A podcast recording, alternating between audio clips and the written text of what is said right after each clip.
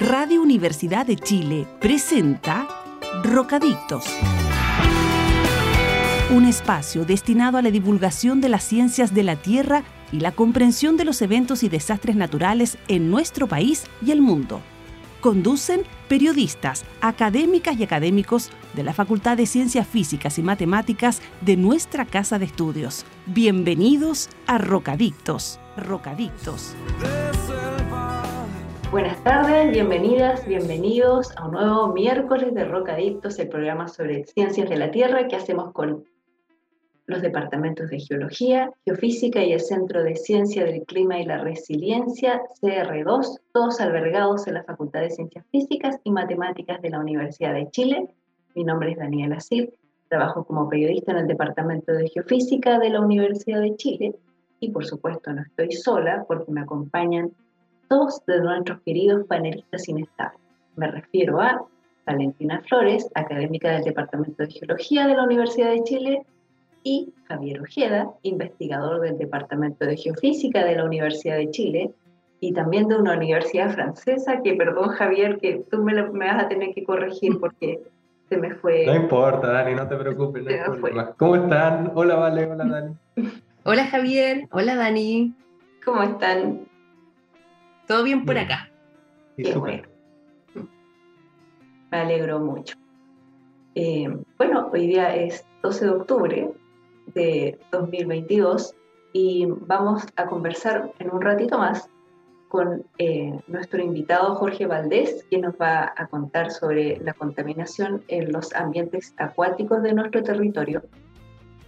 Y, eh, por supuesto, como cada semana, eh, vamos a comentar algunas noticias que han ocurrido en los últimos días relacionadas con ciencias de la Tierra. Eh, vamos a empezar con Valentina porque me parece que estuviste muy aplicada y encontraste una noticia que vas a comentar, ¿verdad? Hizo la tarea, Valentina. sí, por supuesto, siempre. Ah, casi siempre, aunque sea última hora. Em, encontré un artículo súper interesante que habla, bueno, en realidad una noticia, una noticia asociada a un artículo y que habla de cómo el, digamos, la aparición de las plantas sobre la superficie terrestre habría alterado la composición de la corteza continental. ¿Cómo? Pensarán ustedes. ¿Cómo es posible que las plantas, ¿no es cierto?, puedan afectar en la corteza continental y en su composición química. Mm. Bueno, resulta que esto ocurrió hace más o menos 430 millones de años atrás ya cuando la configuración de los continentes era súper distinta. Ya hace 430 millones de años atrás estábamos en modo Pangea, todos los continentes unidos. Entonces, en ese momento, cuando estábamos en Pangea, hubo como una explosión, ¿no es cierto?, de las plantas y las plantas empezaron a colonizar toda la superficie terrestre. Entonces, pensando que en lo que ocurre bajo la superficie, o, digamos, todos los procesos en la superficie tienen también su, están vinculados a lo que ocurre bajo la superficie, eh, investigadores de la Universidad de Southampton empezaron con esa hipótesis a tratar de ver cómo ha sido la influencia de los cambios superficiales, incluido la, esta colonización de las plantas, en la composición de la corteza continental. Y para eso estudiaron la isotopía o la asignatura isotópica de circones que se forman en zonas de subducción, donde los sedimentos marinos pueden ser transportados hacia el mar. Es decir, todo lo que pasa en la superficie, ¿no es cierto? Tarde o temprano estos sedimentos se transportan a través de ríos, bueno, por distintos procesos, también por viento, por glaciares, ¿ya? Hacia la costa y terminan por depositarse en la fosa y la cuña, ¿no es cierto?, la placa que subducta, se lleva todo ese material y produce un cambio en la química del manto y que después finalmente se ve reflejado en, la corteza. ¿Qué les parece? Oye, tremendo ciclo. Entonces, entonces, en realidad, ese como gran impacto que hubo en la superficie con, con, un montón de plantas que empezaron a crecer fue debido a un proceso como la subducción o sea, la, empezó el tema de la colonización de plantas y esta, mm, la presencia de plantas, la formación de suelo, ¿no es cierto? Estos cambios que hubo en la superficie afectaron lo que pasa a nivel de corteza. bueno, manto y mm. corteza.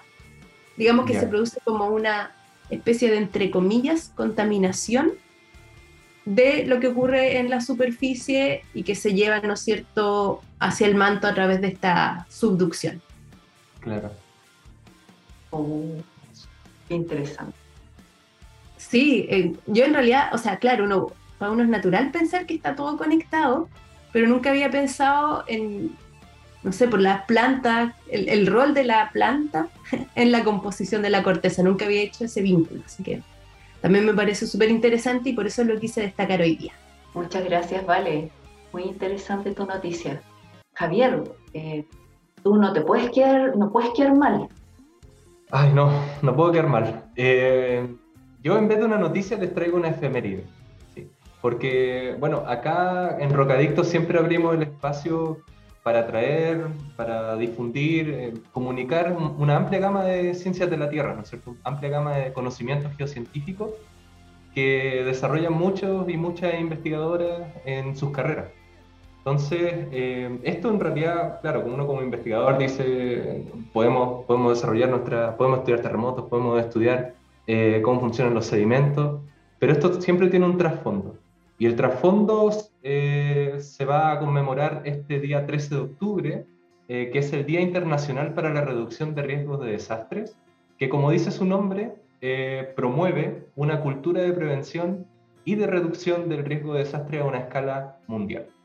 Ahora, este no es un día cualquiera y no es un día internacional porque a una persona se le ocurrió ponerlo en el dedo, así en el, en el calendario, sino que se enmarca dentro de un acuerdo mucho más grande, que es el marco de Sendai 2015-2030. Eh, Eso quiere decir que estamos en la mitad. Estamos en la mitad de este acuerdo mundial, eh, ya año 2022.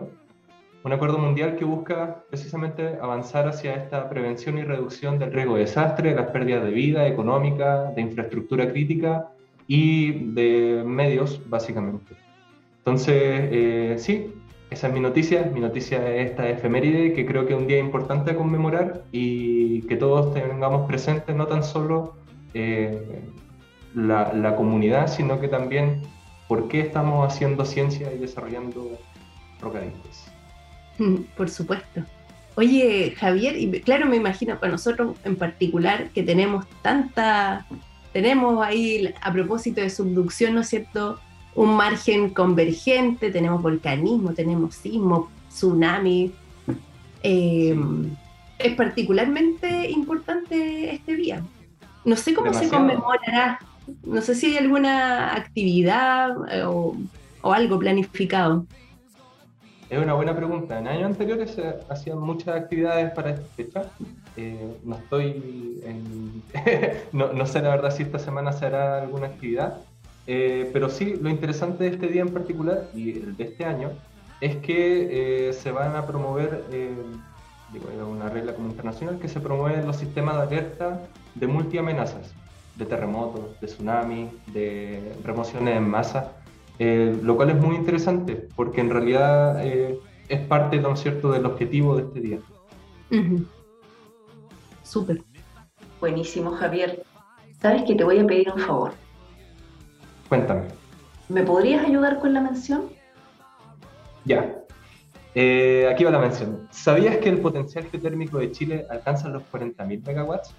Sí. Chile es un país que perfectamente se puede descarbonizar sin necesidad de grandes extensiones solares o eólicas. La solución está bajo nuestros pies. Conoce más del Centro de Excelencia en Geotermia de los Andes ingresando a www.sega-uchile.cl. Super. Muchas gracias Javier por tu noticia y por la mención. Y ahora vamos con nuestra primera canción.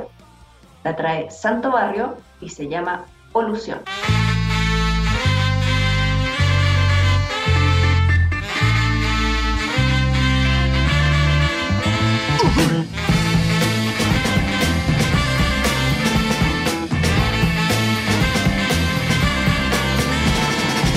lo natural, sensible y real, aniquilada, sacrificada para que puedas pasear, y ostentar tu eterna lujuria de joyas cambiar en este lugar lleno de vieja con abrigo de visón, mantenida con la divisa de la radiación. Sus esposos trabajan en mutación y tiran al mar la contaminación.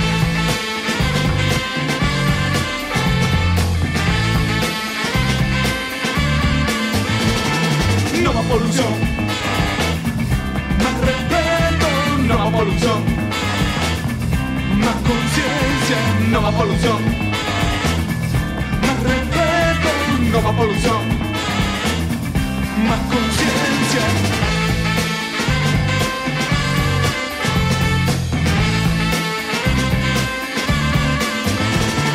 Miles de peces azules sonrientes cubiertos de petróleo como cuadros de óleo. Toda la ciudad llena de humo gris, toda la ciudad, todo el país. Miles de peces azules sonrientes cubiertos de petróleo como cuadros de óleo. Toda la ciudad llena de humo gris, toda la ciudad, todo el país.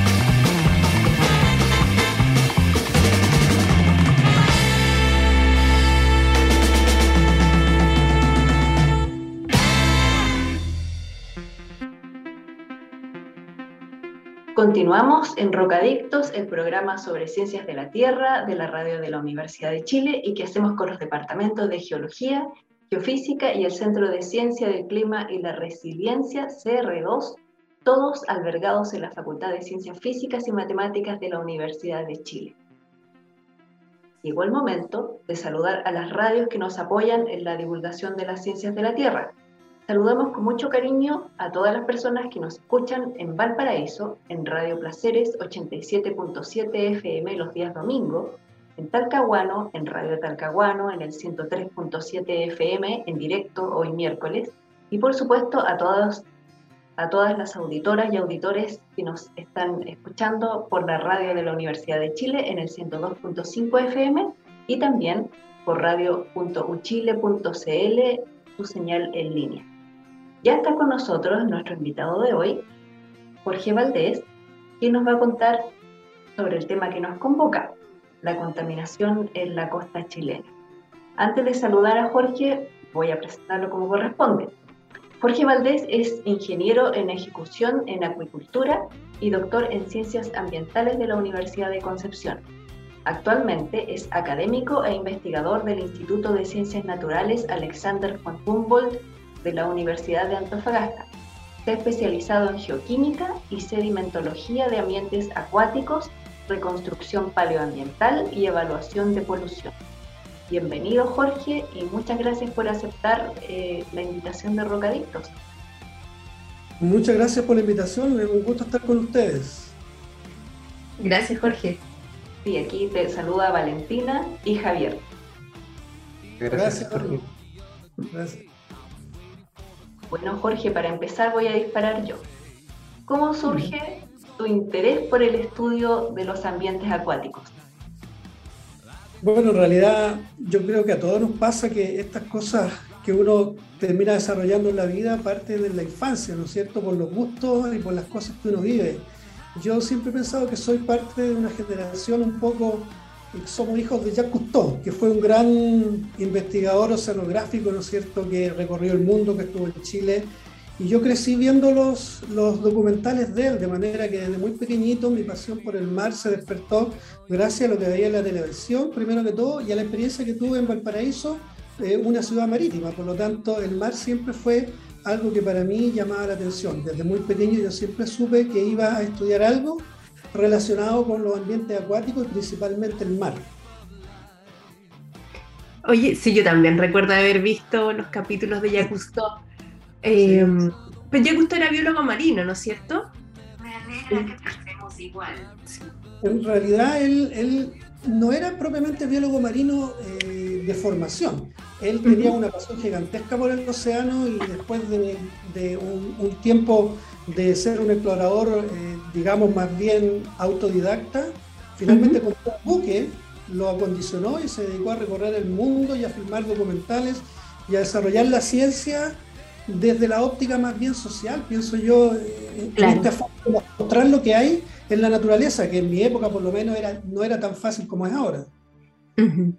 Oye, bueno, te quería preguntar que a propósito de eso, de no es cierto, de, yo, yo pensaba que ya justo era más ligado a la biología marina y te quería preguntar cómo fue tu transición y por qué desde tú partiste como ingeniero en acuicultura y después terminaste y lo que estás haciendo ahora, ¿no es cierto? Es más como el tema de reconstrucción paleoambiental, estudios de contaminación. ¿Cómo fue ese cambio y por qué? Sí, bueno, eh, hay un poco ahí de, decisión y también fortuna, pienso yo, en todo lo que uno va finalmente eh, desarrollando en la vida.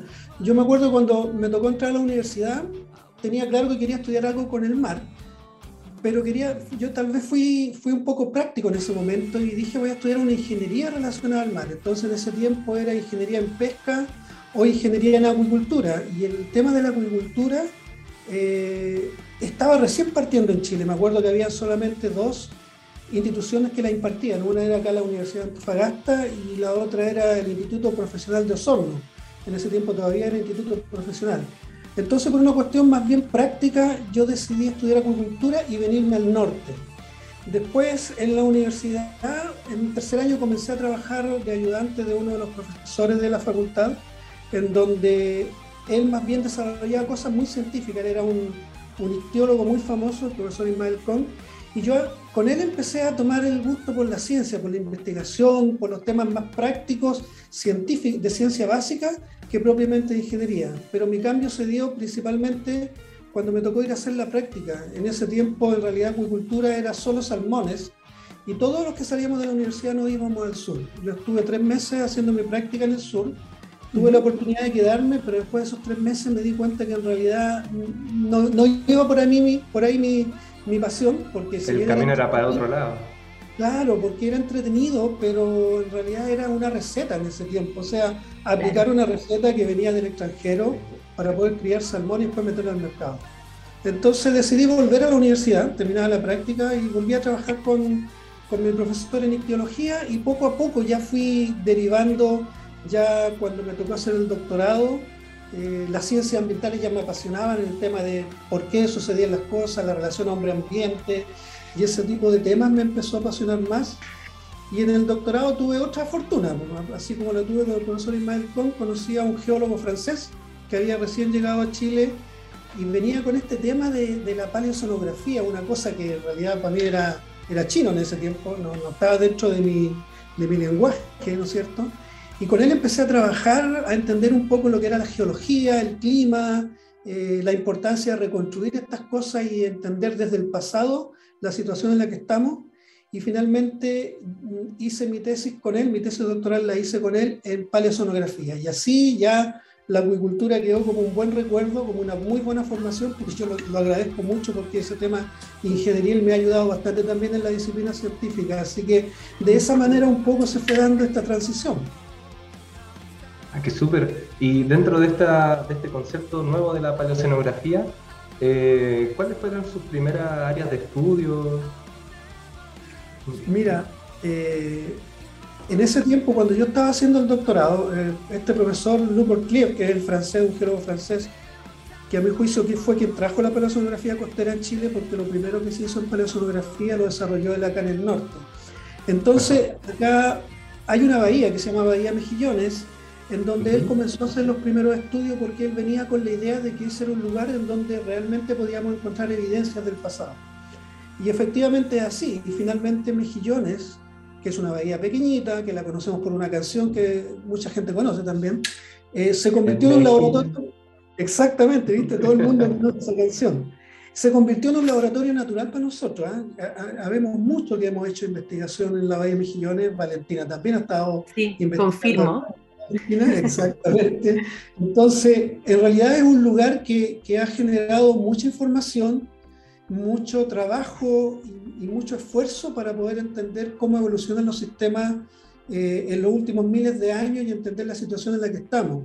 Pero obviamente, claro, uno parte de un lugar geográfico muy específico, en este caso como es Mejillones, y ahí después uno va derivando a otras áreas geográficas, de manera tal de que eh, yo guardo un cariño muy grande por la bahía y seguimos haciendo muchas cosas ahí, por supuesto, pero también hemos abordado otras áreas geográficas del territorio nacional. Y dentro de este contexto de la, de la bahía de Mejillones, ¿cuáles fueron los principales resultados ahí de su, de su doctorado?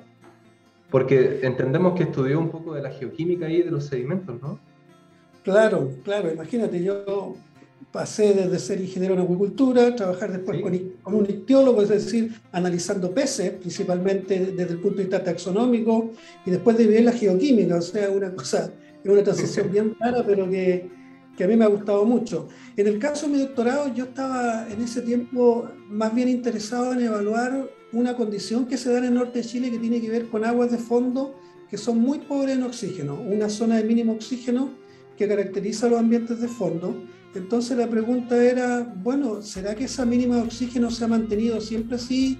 ¿Ha, evolucionado en el pasado? ¿Ha sido cambiante en el tiempo? Entonces una de las formas de, de analizarlo era a través de la geoquímica de los sedimentos y particularmente analizando unos metales eh, que nos permiten evaluar las condiciones de oxigenación. Y nosotros, bueno, con el tiempo fuimos estudiando este tipo de cosas en columnas de sedimentos donde podíamos reconstruir la historia de los últimos cientos, cientos de años y mil, dos mil años, y nos dimos cuenta que efectivamente hay una variabilidad ¿no es cierto?, que está asociada a condiciones naturales, que la bahía y en términos generales todo el norte de Chile pasa por condiciones de más oxigenación de fondo, de menos oxigenación de fondo, y eso está asociado a otros factores oceanográficos y climáticos que nos permiten entender localmente una situación y vincularla geográficamente a una escala más regional y global. Entonces, desde ese punto de vista hemos ido reconstruyendo un poco la historia oceanográfica y climática de Mejillones y vinculándonos con lo que pasa en otras partes del planeta y del territorio nacional. Interesante, Jorge. Eh, ¿Le parece si continuamos conversando en el próximo bloque sobre este tema? Muy bien, con mucho gusto. Muchas gracias. Vamos entonces con eh, la publicidad de la radio y volvemos en unos minutos más con Rocadito.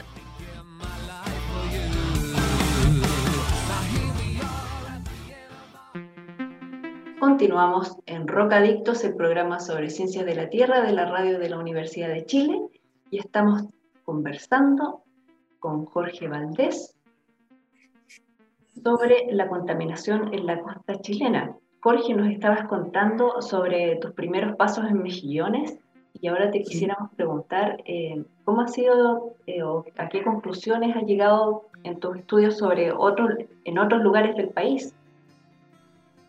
Mira, eh, en realidad, claro, como les comentaba recién, nosotros partimos todo, esta, todo este viaje científico, ¿no es cierto?, ahí en Mejillones, pero obviamente poco a poco hemos ido cubriendo un poco más de territorio, sobre todo en el norte de Chile, y hemos pasado un poquito de esta cosa de la paleocenografía, la reconstrucción del pasado, a evaluar los procesos de contaminación en el presente, porque obviamente el norte de Chile, dada la característica minera que tiene, las zonas costeras tienen grandes problemas de contaminación.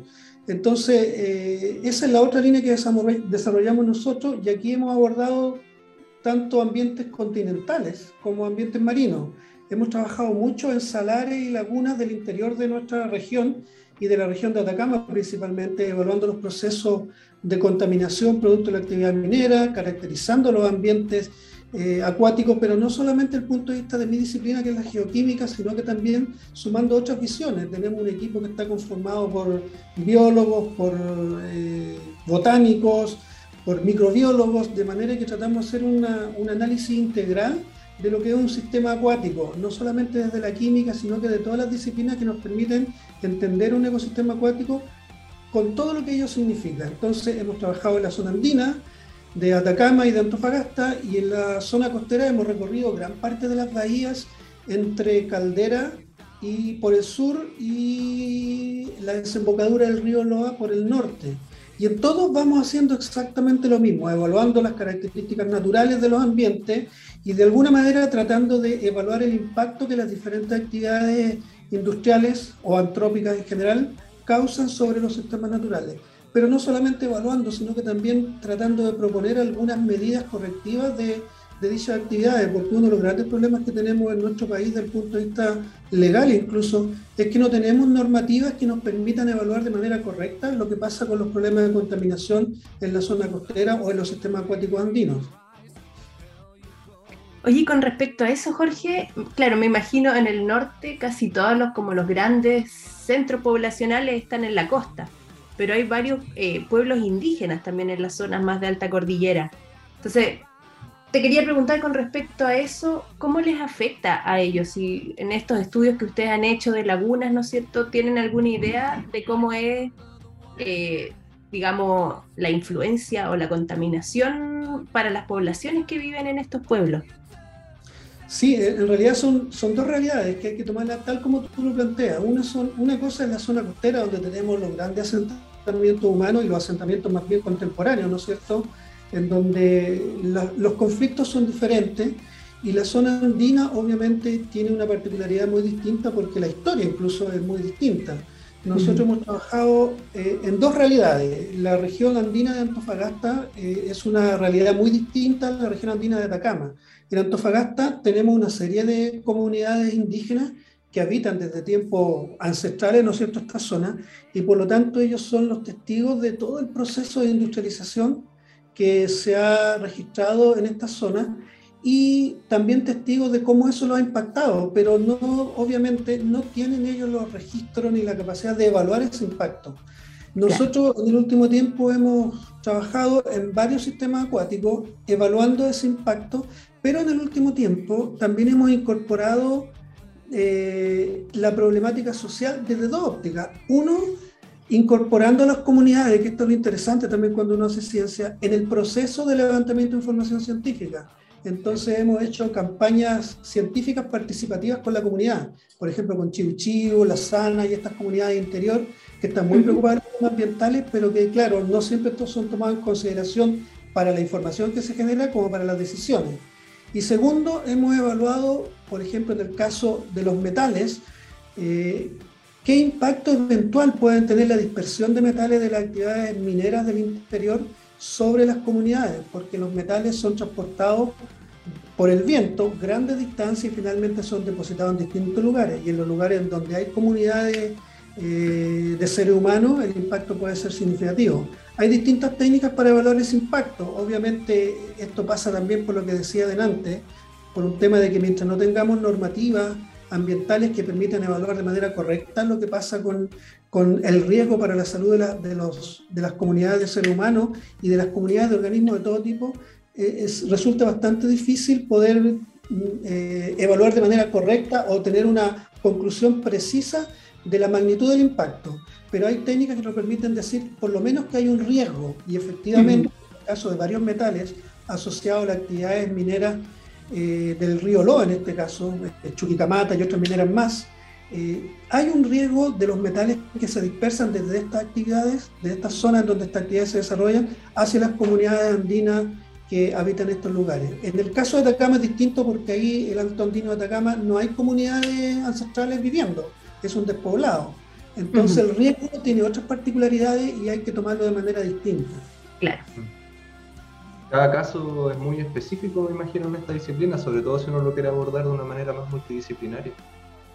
Exactamente, y ese, es el, en realidad el, propósito que, que, que, uno tiene que poner delante del trabajo científico particular de la disciplina que uno que uno desarrolla, ¿no es cierto? Yo, soy, yo trabajo en geoquímica, pero uno tiene que entender que el problema finalmente no es geoquímico, el problema es social.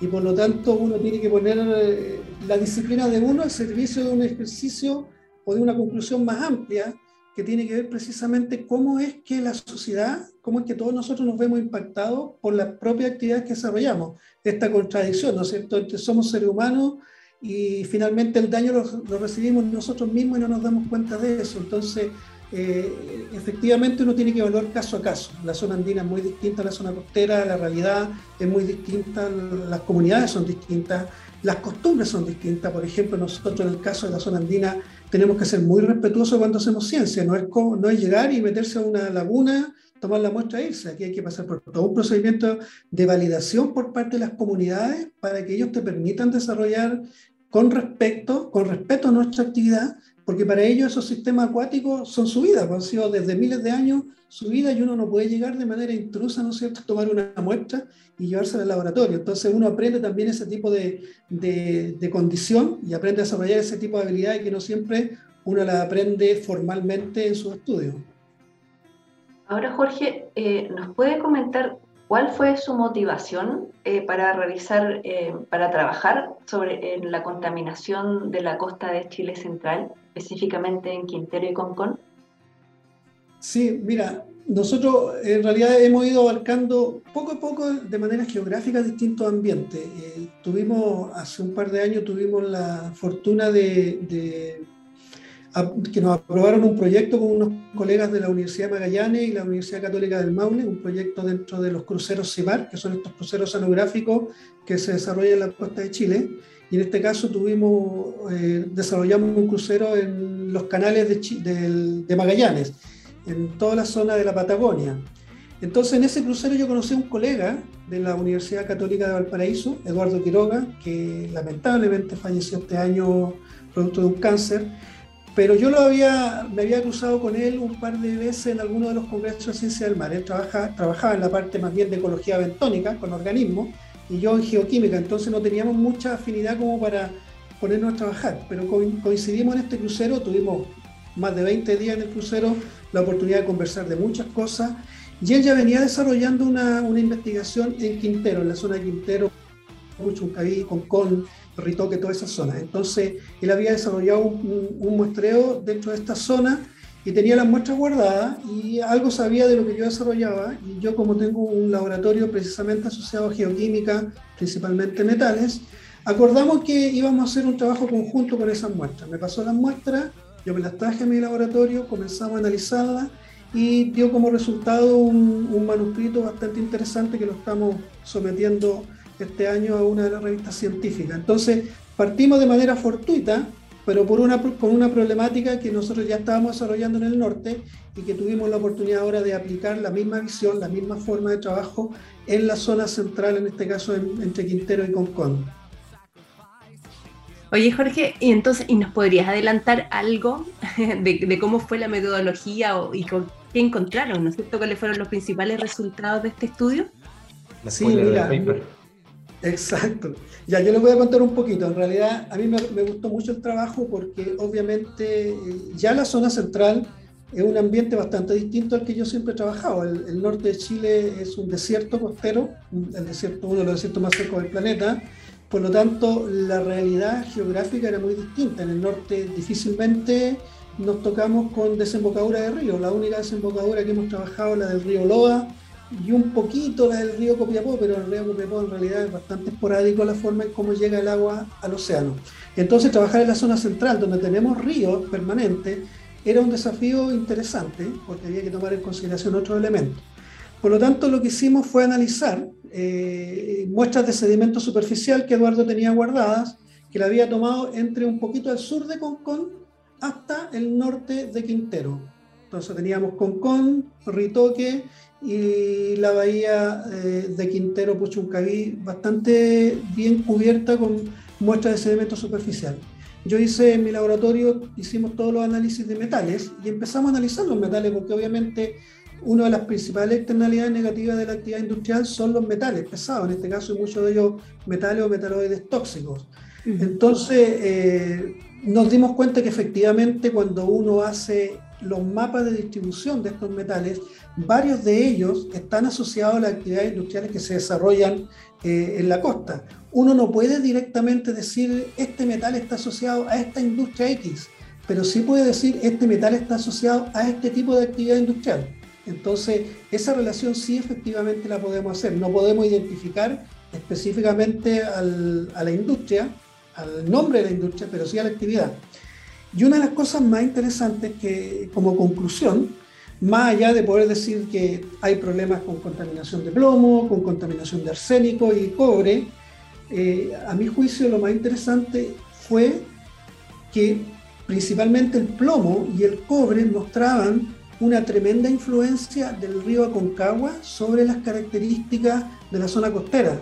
Entonces, para mí eso fue notorio porque uno siempre en el inconsciente tiene el tema de que Quintero es el problema y obviamente Quintero es un problema, porque hay un problema de contaminación y un problema también asociado a la gente que vive ahí, pero desde el punto de vista de la contaminación acuática, puntualmente de la zona costera de, esta, región, pareciera ser que Concón tiene mayores problemas, a lo, a lo más problemas tan similares a los que tiene Quintero, y poco se habla de Concón.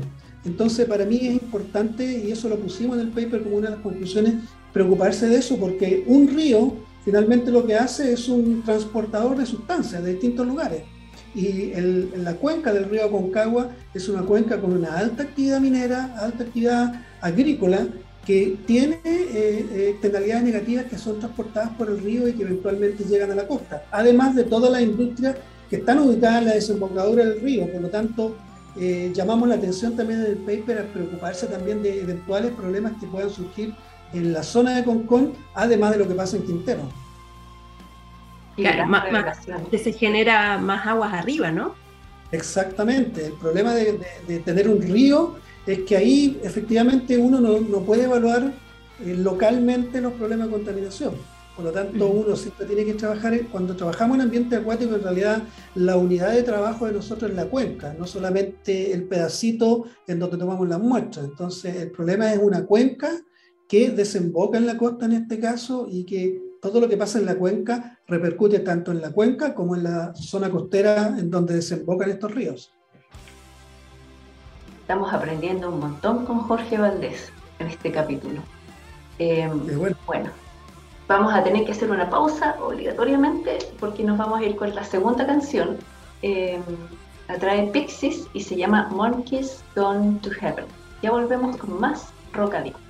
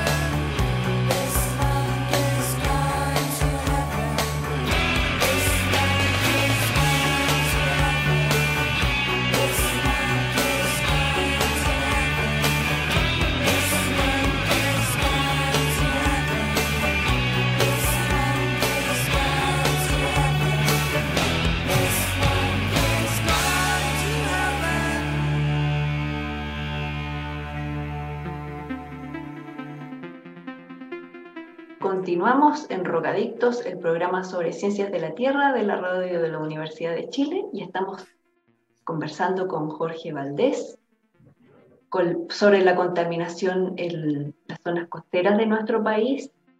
Eh, Jorge, eh, quisiera consultarle qué planes tiene futuro. ¿Piensa continuar evaluando la contaminación en otras zonas?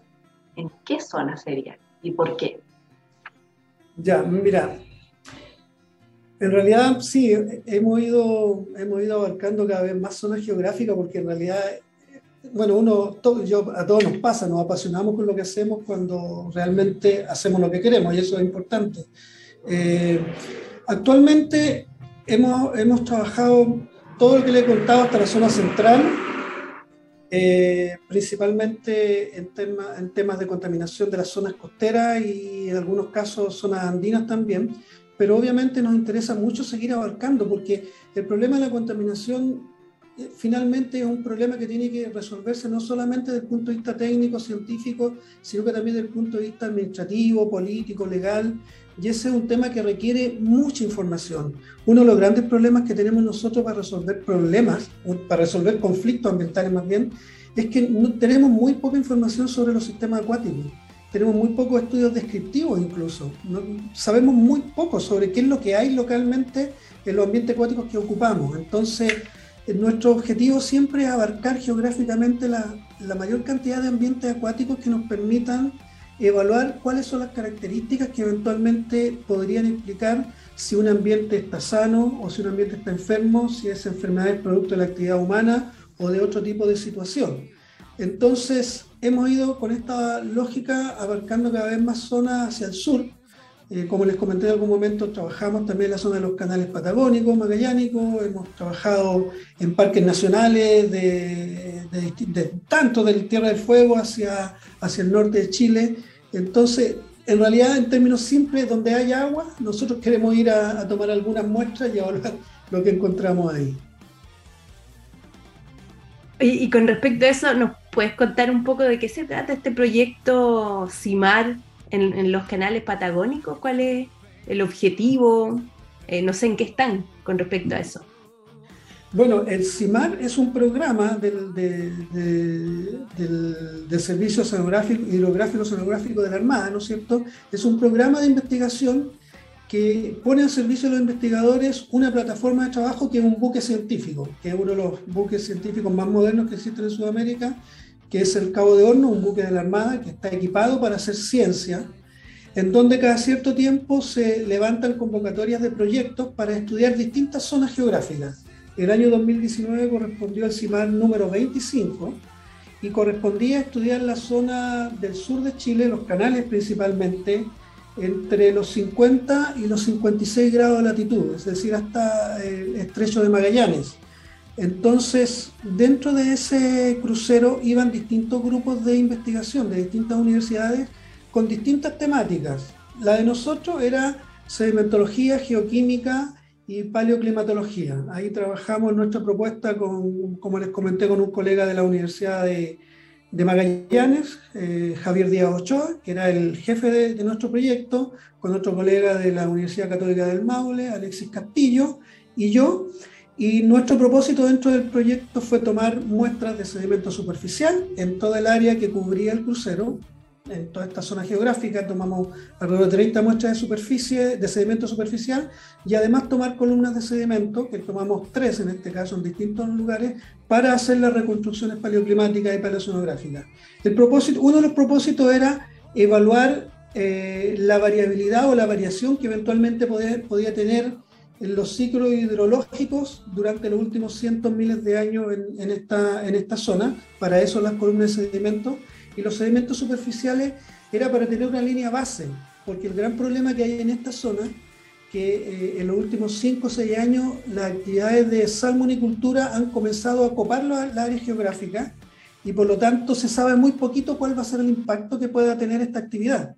Entonces nosotros tuvimos la oportunidad de partir muy, muy a tiempo tomando estas muestras que nos va a permitir generar una línea base de características químicas, orgánicas e inorgánicas en esta zona para evaluar futuros impactos de esta actividad industrial. Claro, como decía el Javier, cada zona tiene sus particularidades. Aquí quizás no tenemos tanta actividad en el continente, sí en la costa y asociado a salmonicultura, algo nada que ver con lo que pasa más al norte. Exacto.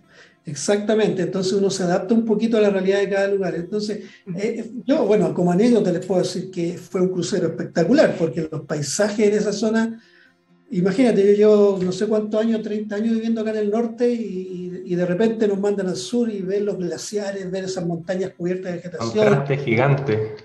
Fantástico, fue uno de los cruceros más bonitos que yo he tenido la oportunidad de, de participar, en realidad. Muy lindo el sur de Chile, muy, muy lindo.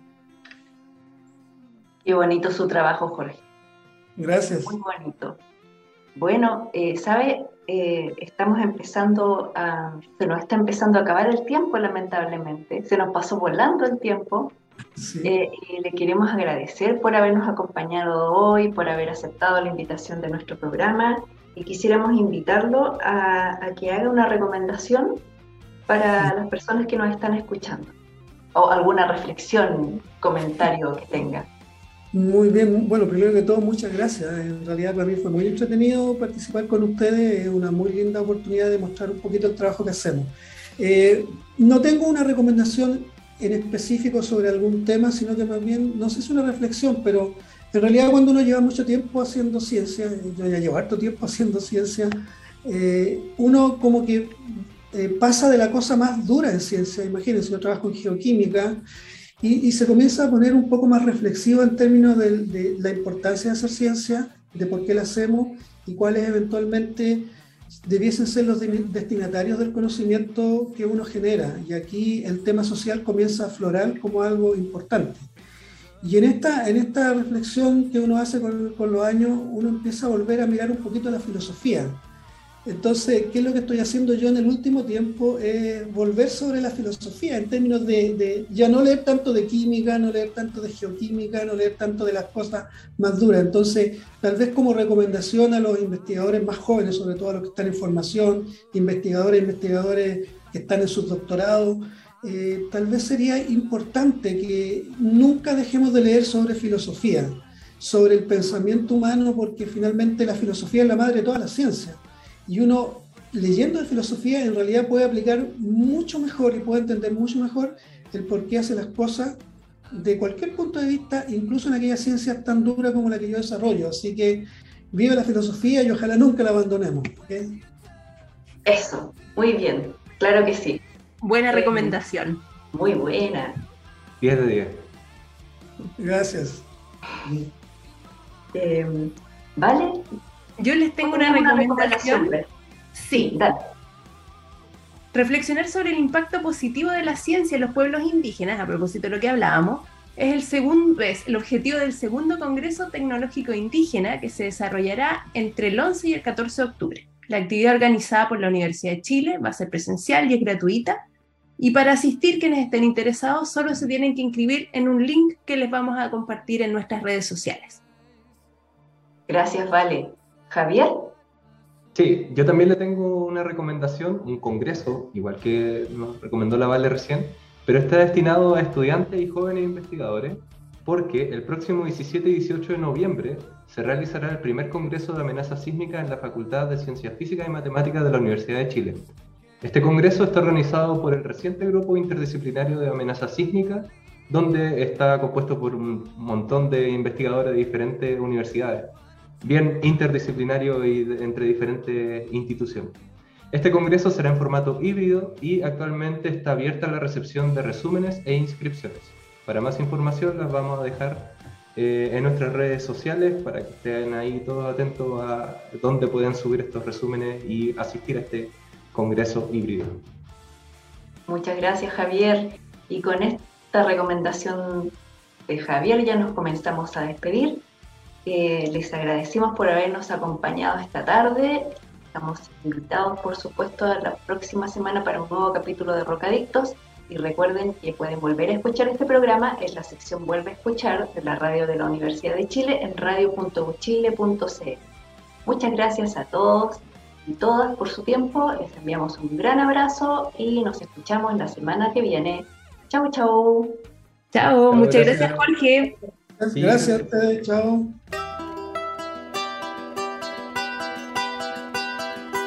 Radio Universidad de Chile presentó Rocadictos.